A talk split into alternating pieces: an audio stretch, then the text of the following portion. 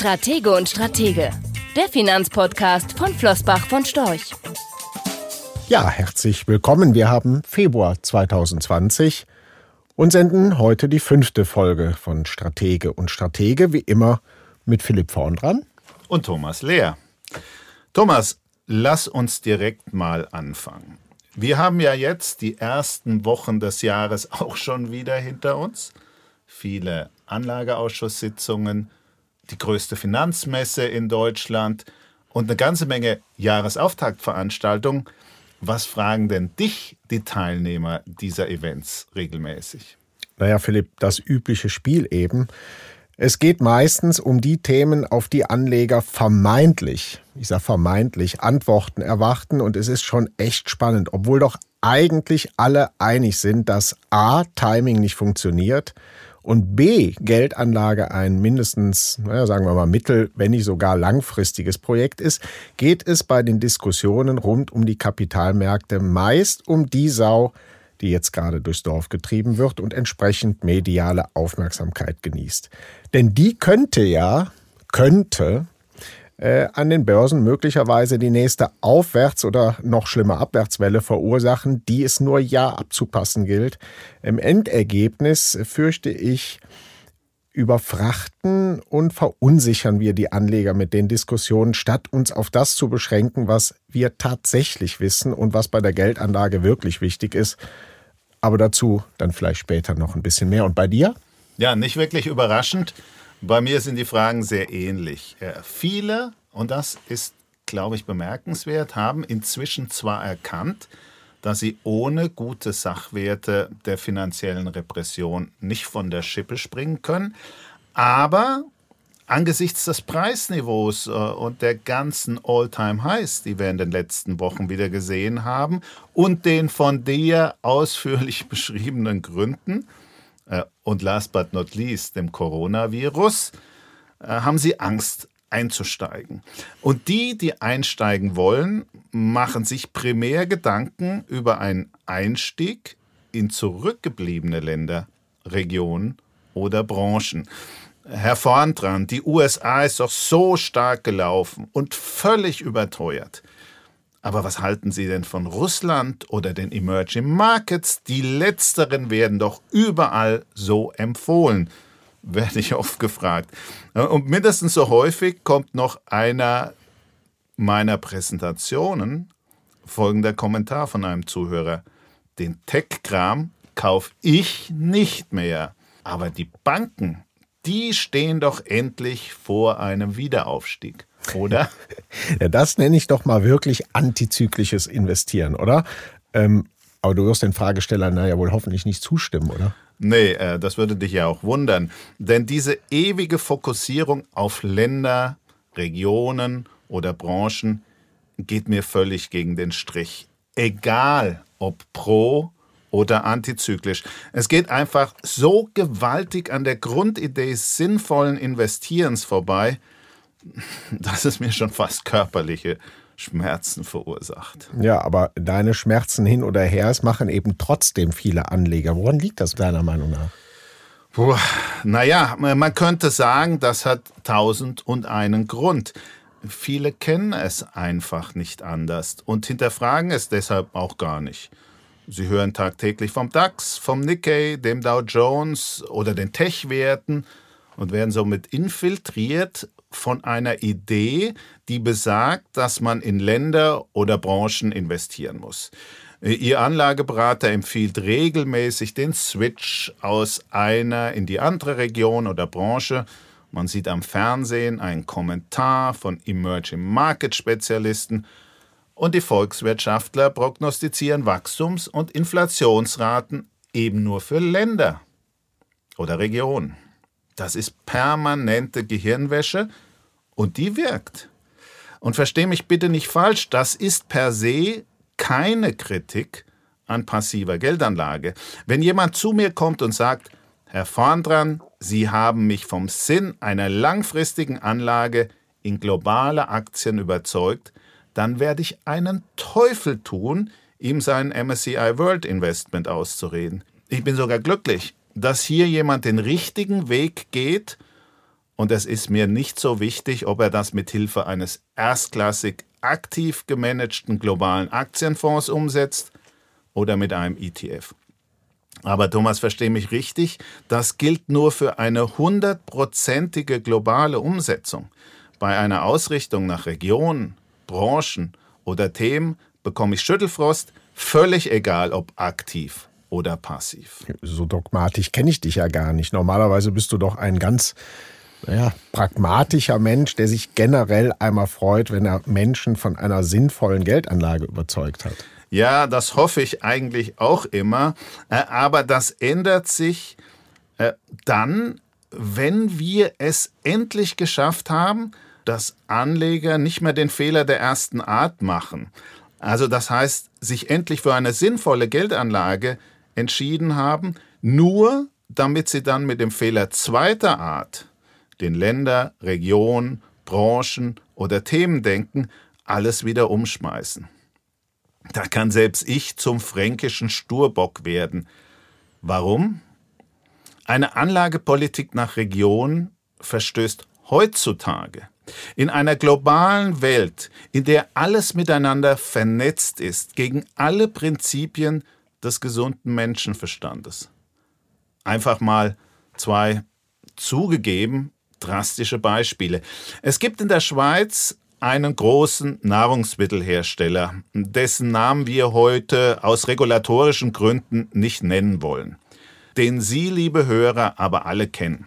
Dieses Unternehmen macht 1,5 Prozent, 1,5 Prozent seiner Umsätze in der Schweiz oder besser 98,5 Prozent nicht in der Schweiz. Was hat das Unternehmen also mit der Schweiz oder der Schweizer Volkswirtschaft zu tun? Reichlich wenig. Oder umgekehrt. Es gibt ein in Hongkong gelistetes Modeunternehmen, das bei deutschen Damen, teilweise auch Herren, sehr beliebt ist. Dieses Unternehmen erwirtschaftet 90 Prozent seiner Umsätze in Europa. Spricht nicht für eine passende Einsortierung unter Asien, oder? Okay, du hast jetzt aber selber auch gesagt, zugegeben sehr drastische Beispiele. Denkst du nicht, dass das Ausnahmen sind, die du jetzt ganz bewusst rausgegriffen hast? Na klar, Thomas. Das habe ich den Beispielen ja auch noch vorangestellt. Sie sind extrem, eindeutig.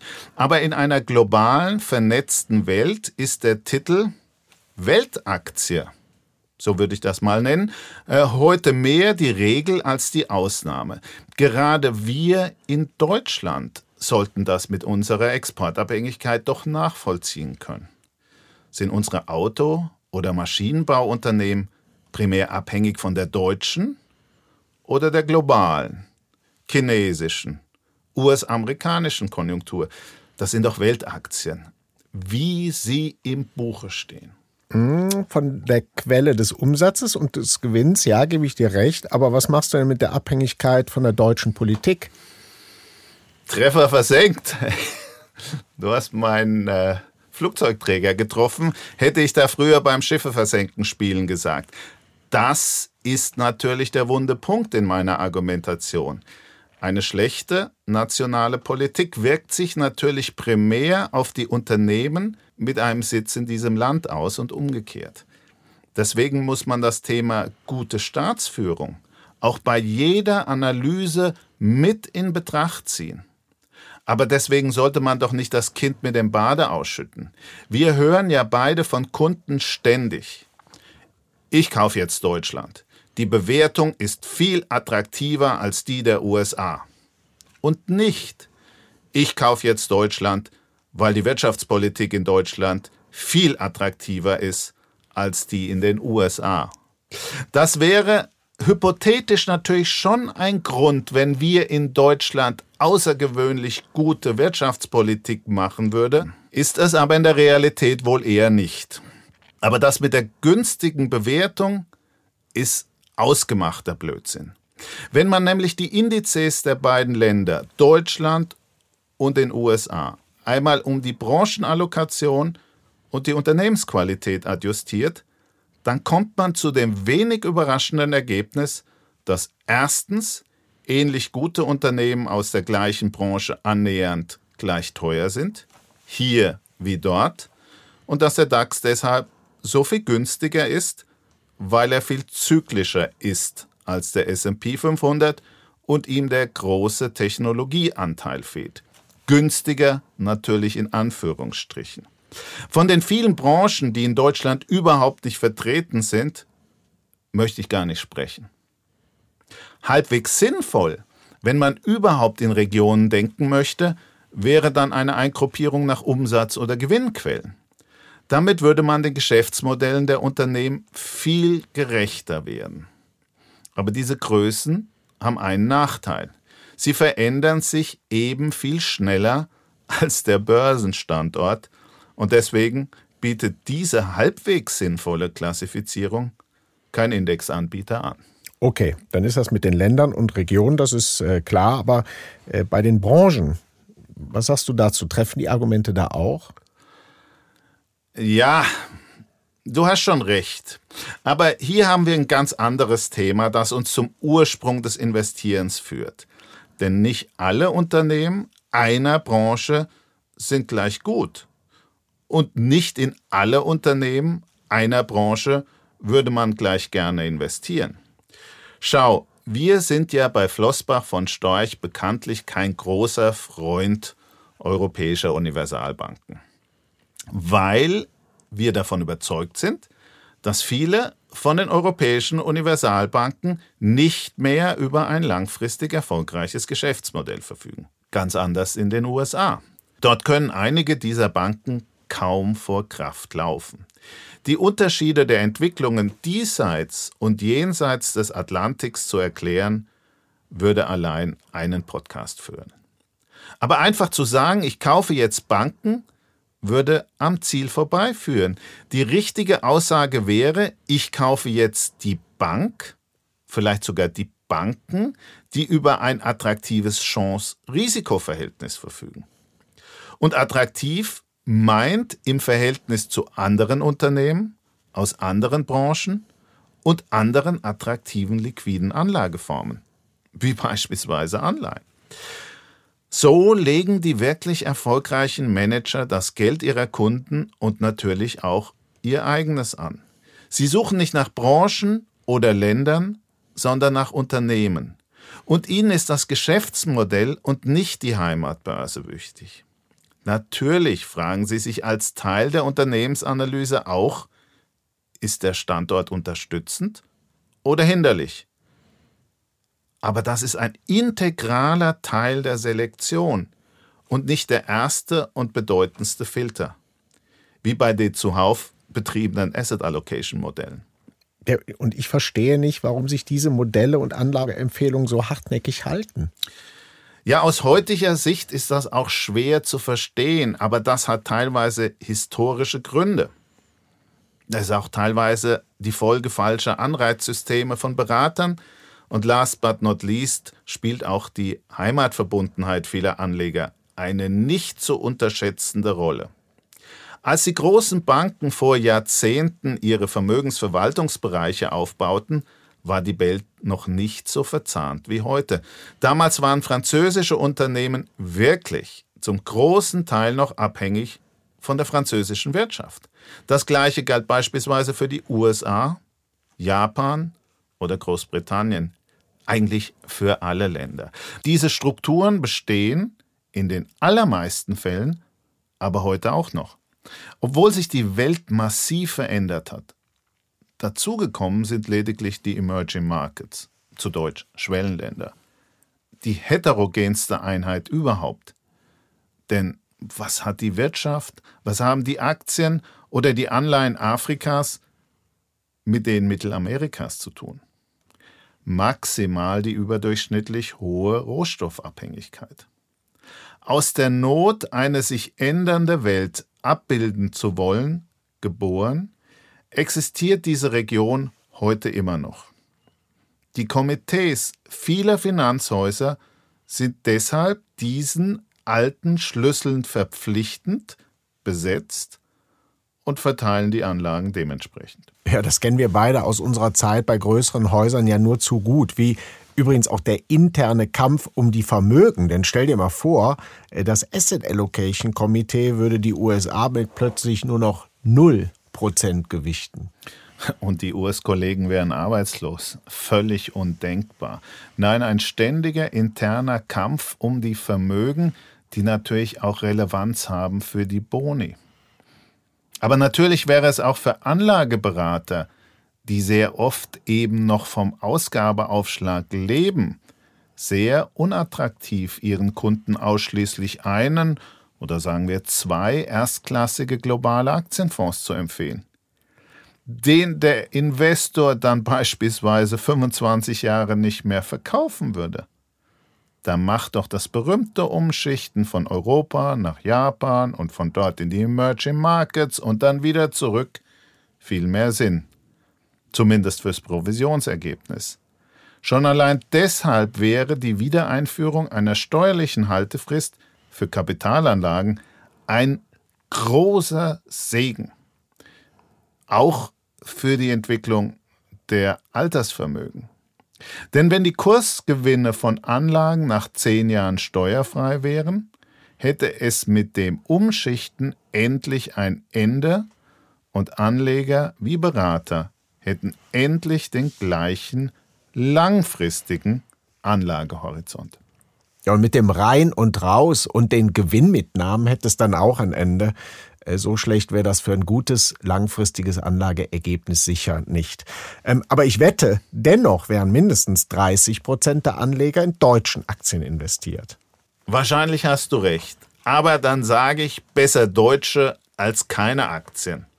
Aber klar, diese Heimatverbundenheit auch bei der Geldanlage wird wohl aus den Köpfen nicht herauszubringen sein.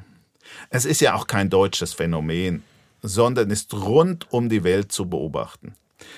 Den Deutschen muss einfach klar sein, was sie sich damit ins Depot legen.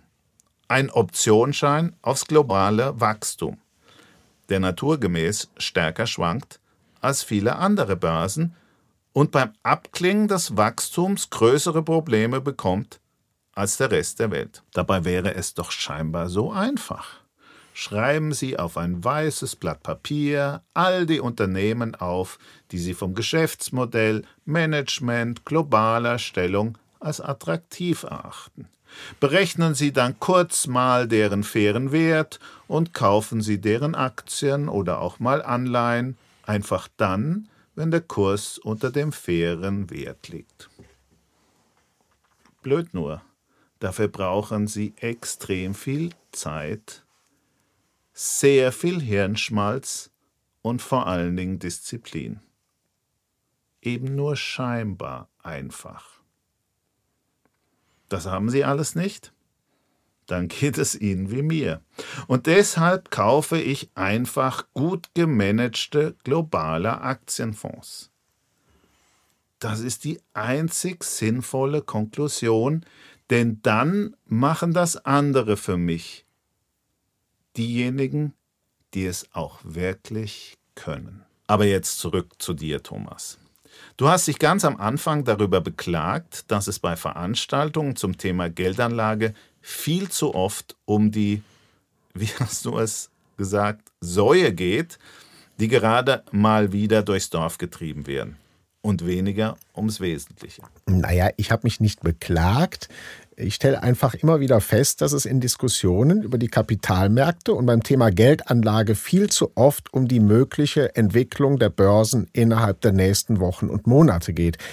Wir hatten das Thema ja gerade erst in unserem letzten Podcast im Januar. Du erinnerst dich, drei, sechs oder zwölf Monatsprognosen. Wie geht es weiter mit X? Was bringt Y? Sinngemäß habe ich äh, letzten Monat gesagt, dass Kapitalmarktexperten häufig glauben, ihrem Expertenstatus gerecht werden zu müssen, indem sie zu allen Themen Antworten oder noch schlimmer Prognosen parat haben. Naja klar, weil die Anleger danach fragen. Weiß ich nicht. Aber selbst wenn, natürlich gibt es Anleger, die so kurzfristig unterwegs sind, dass die nächste Welle nach oben oder unten die spannendste ist. Aber das bedeutet doch nicht, dass ich, dass wir als Experten da mitspielen müssen. Schon gar nicht, wenn wir es besser wissen. Naja, wir dürfen nicht vergessen, für viele ist Börse, Geldanlage eben auch eine Art Hobby. Ja klar. Und Hobbys kosten eben nun mal Geld. Punkt. Ja, wer sich täglich mit dem Börsengeschehen beschäftigt und sein Erfolgsrezept darin sieht, in Abhängigkeit zur gerade aktuellen Nachrichtenlage zu kaufen und zu verkaufen, kann das ja gerne tun. Auf den Ausgang von Sportereignissen, Fußballspielen zu wetten, kann ja auch spannend sein. Wieso nicht? Aber mit Geldanlage hat das eben nicht viel zu tun. Ich kann das echt nicht oft genug wiederholen. Geldanlage ist für die, die das Privileg haben, über Geldanlage nachzudenken und die das ernsthaft betreiben, ein mittel- bis langfristiges Projekt. Und wenn ich langfristig sage, Philipp, dann meine ich damit im Grunde ein ganzes Anlegerleben. Oder die 25 Jahre, die ich gerade eben beim Weltaktienfonds angesprochen habe, eine Generation. Ja, ganz genau. Und meinetwegen sogar über ein Anlegerleben hinaus. Denk nur an Erbfolge und so weiter und so fort. Ähm, aber alles, was sich über einen Zeitraum von einigen Monaten oder meinetwegen auch ein bis drei Jahren abspielt, ist nichts anderes als Liquiditätsmanagement. Wer in einem solchen Zeitraum denkt, weil er darüber hinaus nicht disponieren kann oder will, der schließt in Zeiten ohne Zins am besten seinen Frieden mit der Null oder irgendwas nahe Null. Wer aber für solch einen Zeitraum dann an die Börse ausweicht, der spekuliert weil die Schwankungen, die es an der Börse nun einmal gibt, plötzlich relevant werden. Da hilft es dann auch nicht, einen Experten zu fragen. Der weiß, auch wenn er oder sie das gerne suggeriert, ebenso wenig, wie es über die nächsten Monate weitergeht. Ja, da können Experten meinetwegen auch den ganzen Tag Einkaufsmanager-Indizes und andere lustige Konjunkturindikatoren anschauen. Damit ist doch den kurzfristigen Schwankungen nicht beizukommen. Und deswegen ist auch jede Diskussion über die kommenden Monate, das kann man immer wieder nur so deutlich sagen, verschwendete Liebesmüh. Irrelevant für langfristig orientierte Anleger, relevant, aber deswegen trotzdem nicht prognostizierbar für die, die kurzfristig denken. Wahrscheinlich ist es nicht nur verschwendete Liebesmühe, sondern sogar noch schlimmer kontraproduktiv, Thomas. Und zwar auf zweierlei Ebenen. Wenn ich beim Anleger den Eindruck erwecke, es sei den kurzfristigen Schwankungen mit viel Analyseaufwand, mit viel spitzem Bleispiel, mit viel Rechnen, mit viel Nachdenken beizukommen, dann schreckt das die Mehrheit ab. Sehen Sie, Herr vorn dran, genau deswegen ist das nichts für mich. Ja, klar, logisch. Und die zweite Ebene? Da Prognosen über die kommenden Monate regelmäßig scheitern. Scheitern müssen? Scheitern müssen. Enttäuschen genau diese Experten regelmäßig eine von ihnen selbst aufgebaute Erwartungshaltung. Vertrauen in die Geldanlage und speziell in die Aktienanlage wird damit ganz sicher auch nicht aufgebaut. Und dieses Vertrauen in einen langfristig doch so wunderbaren und überzeugenden Trend wäre gerade in Deutschland so wichtig. Die Deutschen sind Sparweltmeister, legen ihr Geld aber hundsmiserabel an. 40 Prozent des deutschen Geldvermögens liegen auf dem Sparbuch, dem Giro, Tagesgeld oder Festgeldkonto. 40 Prozent. Rendite null. Und warum? Weil Risiko für die meisten Anleger in erster Linie etwas mit genau den Schwankungen zu tun hat, die es zum Beispiel am Aktienmarkt nun einmal gibt. Eine Geldanlage ist in Augen eines Deutschen dann risikolos, wenn das Ergebnis am besten bis auf die zweite Nachkommastelle planbar ist. Und da sind, klar, da sind Schwankungen dann natürlich Gift. Naja, weitere knapp 40 Prozent liegen ja auch noch in Versicherungsansprüchen. Ja, und damit sind wir schon bei 80 Prozent des Geldvermögens. Bargeld, Einlagen, Versicherungsansprüche. Ich glaube, du stimmst mir zu, die realistische Renditeerwartung deutscher Anleger dürfte oder sollte mit einer solchen Anlagepolitik nach vorne blickend ziemlich fest nahe Null festgetackert sein. Hm. Wenn der deutsche Anleger damit besser schläft, da wäre ja da noch nicht mal was dagegen einzuwenden. Nee, ich will das auch gar nicht bewerten, um Gottes Willen. Es gibt allerdings ein ganz dickes Aber. Die Renditeerwartungen deutscher Anleger passen eben überhaupt nicht zu diesem Anlageverhalten. Ich gebe dir ja 100% recht, Philipp. Wenn Anleger ihren Frieden mit der Null schließen und wissen, dass sie über die Zeit real Geld verlieren, weil die von ihnen gewählten Kapitalanlagen eben alles andere als risikolos sind, ja, Stichwort mhm. Inflation, dann ist ja alles gut. Aber eben genau das ist nicht der Fall. Schau, unser Research-Institut hat doch vor einiger Zeit gemeinsam mit der GfK eine repräsentative Umfrage durchgeführt. 10.000 Beteiligte waren das. Das ist eine Riesensumme. Ja, und lediglich drei Prozent der Befragten erwarten tatsächlich eine Rendite von ihrem Ersparten von null. Aber selbst wenn du jetzt die gesamten 25 Prozent der Befragten gelten lässt, die 0, 1 oder maximal 2 Prozent erwarten, die anderen drei Viertel erwarten mehr als zwei Prozent und die Hälfte der Befragten, repräsentativ, haben eine Renditeerwartung von mehr als drei Prozent. Ja, da fragt man sich, ob man lachen oder heulen soll. Die drei Prozent, die müssen das ja auch schon sein, wenn ich mein Kapital langfristig real erhalten möchte. Ziehe ich von den drei Prozent mal Abgeltungssteuer, Gebühren, und die Inflation ab, bleibt nicht mehr viel vom Gewinn. Ja, das sagst du so in einem Nebensatz, Philipp. Jetzt sind wir aber genau am entscheidenden Punkt. Wer realisiert, dass sein Erspartes laufend an Wert verliert, weil die Dinge, die man sich kauft, in einigen Jahren absehbar teurer sein werden als heute? Die von vielen Deutschen so panikartig gefürchtete Inflation also? Genau. Und wer gleichzeitig realisiert, dass ich circa 3%, besser sogar etwas mehr brauche, um die Kaufkraft meines Ersparten langfristig real zu erhalten, dem müsste auch klar sein, weswegen alle Formen der Geldanlage, die eine Renditeerwartung von nahe Null versprechen, alles andere als risikolos sind. Den Vogel schießt die zehnjährige Bundesanleihe ab. Unisono, auch übrigens von der Regulation, eine als sicher beschriebene Geldanlage. Sicher. Für heute investierte 10.000 Euro bekommst du, Stand heute, sicher Anfang 2030 etwa 9.600 Euro zurück, die dann aber vermutlich nicht mal mehr 8.000 Euro wert sind. Du verlierst also gleich doppelt, nominal und real vor Abzug der Inflation und erst recht danach. Wohlgemerkt sicher. Sicher ist sicher. Das ist ja ein bekannter deutscher Spruch. Wenn du aber dein Anlagevermögen gegen Inflation schützen wolltest und dafür eine Rendite von 3% oder wie du sagst, besser etwas mehr vor Kosten und Steuern erforderlich ist, dann würde das in einer Welt ohne Zinsen bedeuten, dass du einen erheblichen Teil deines Vermögens am besten global und möglichst breit gestreut in Unternehmen in Sachwerte steckst, die langfristig, wenn auch unter Schwankungen, wahrscheinlich am ehesten in der Lage sind, dir diese Rendite zu erwirtschaften. Unter anderem zum Beispiel, weil diese Unternehmen Produkte an den Mann oder an die Frau bringen, deren Preise sie von Jahr zu Jahr anheben und damit für die Inflation sorgen, die Anleger so fürchten.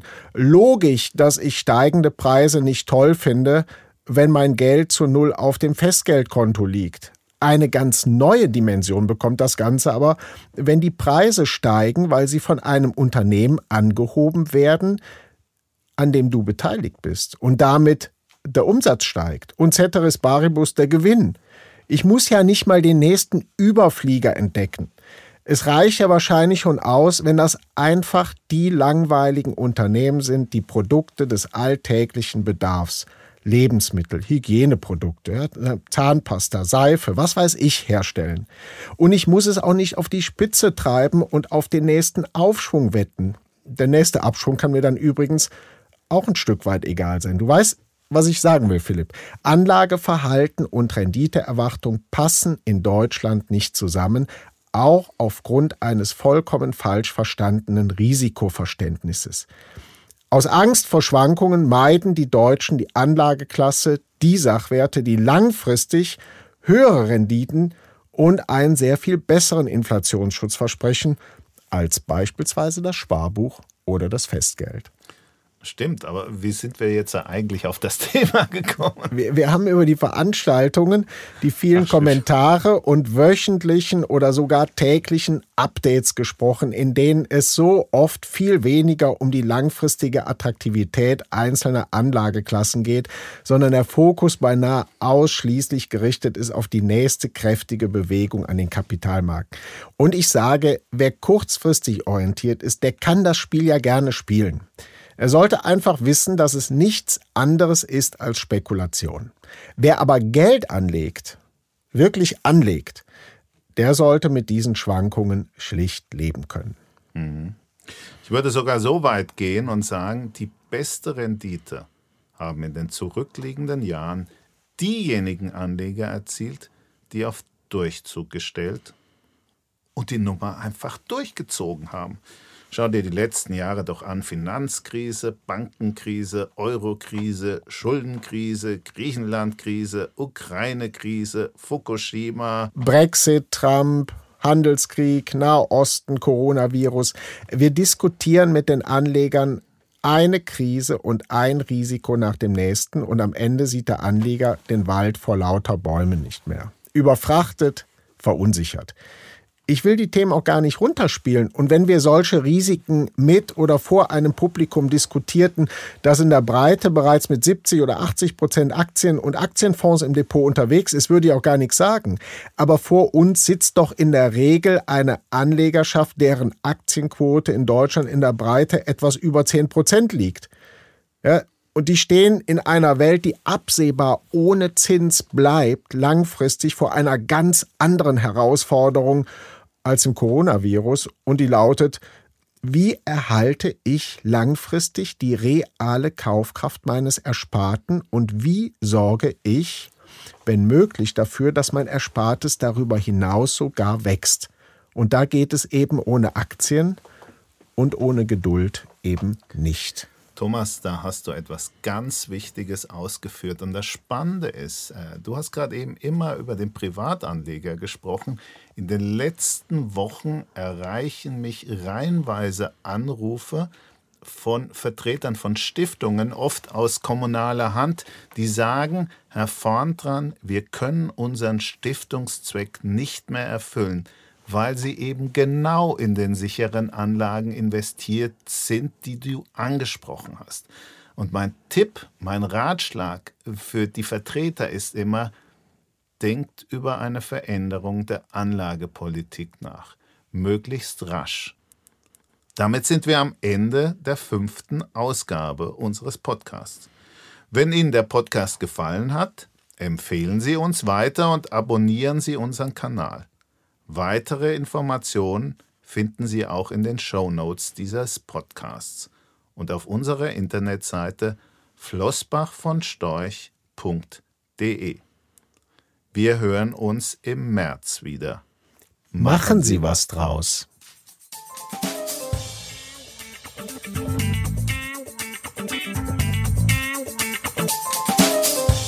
Rechtlicher Hinweis diese Publikation dient unter anderem als Werbemitteilung. Sie richtet sich ausschließlich an Anleger mit Wohnsitz bzw. Sitz in Deutschland. Die enthaltenen Informationen und geäußerten Meinungen wurden mit großer Sorgfalt erstellt, die tatsächlichen Entwicklungen können aber erheblich hiervon abweichen. Die enthaltenen Informationen und Einschätzungen stellen keine Anlageberatung oder sonstige Empfehlung dar. Sie ersetzen insbesondere keine individuelle Anlageberatung. Angaben zu historischen Wertentwicklungen sind kein Indikator für zukünftige Wertentwicklungen. Relevante rechtliche sowie weitere Unterlagen zu Flossbach von Storch Fondsprodukten sind auf der Webseite www.flossbachvonstorch.de abrufbar. Die in dieser Veröffentlichung enthaltenen Inhalte dürfen nicht ohne die schriftliche Zustimmung der Flossbach von Storch AG vervielfältigt oder verwendet werden. Ein umfangreiches Glossar zu Themen und Begriffen finden Sie auf www.flossbachvonstorch.de/glossar.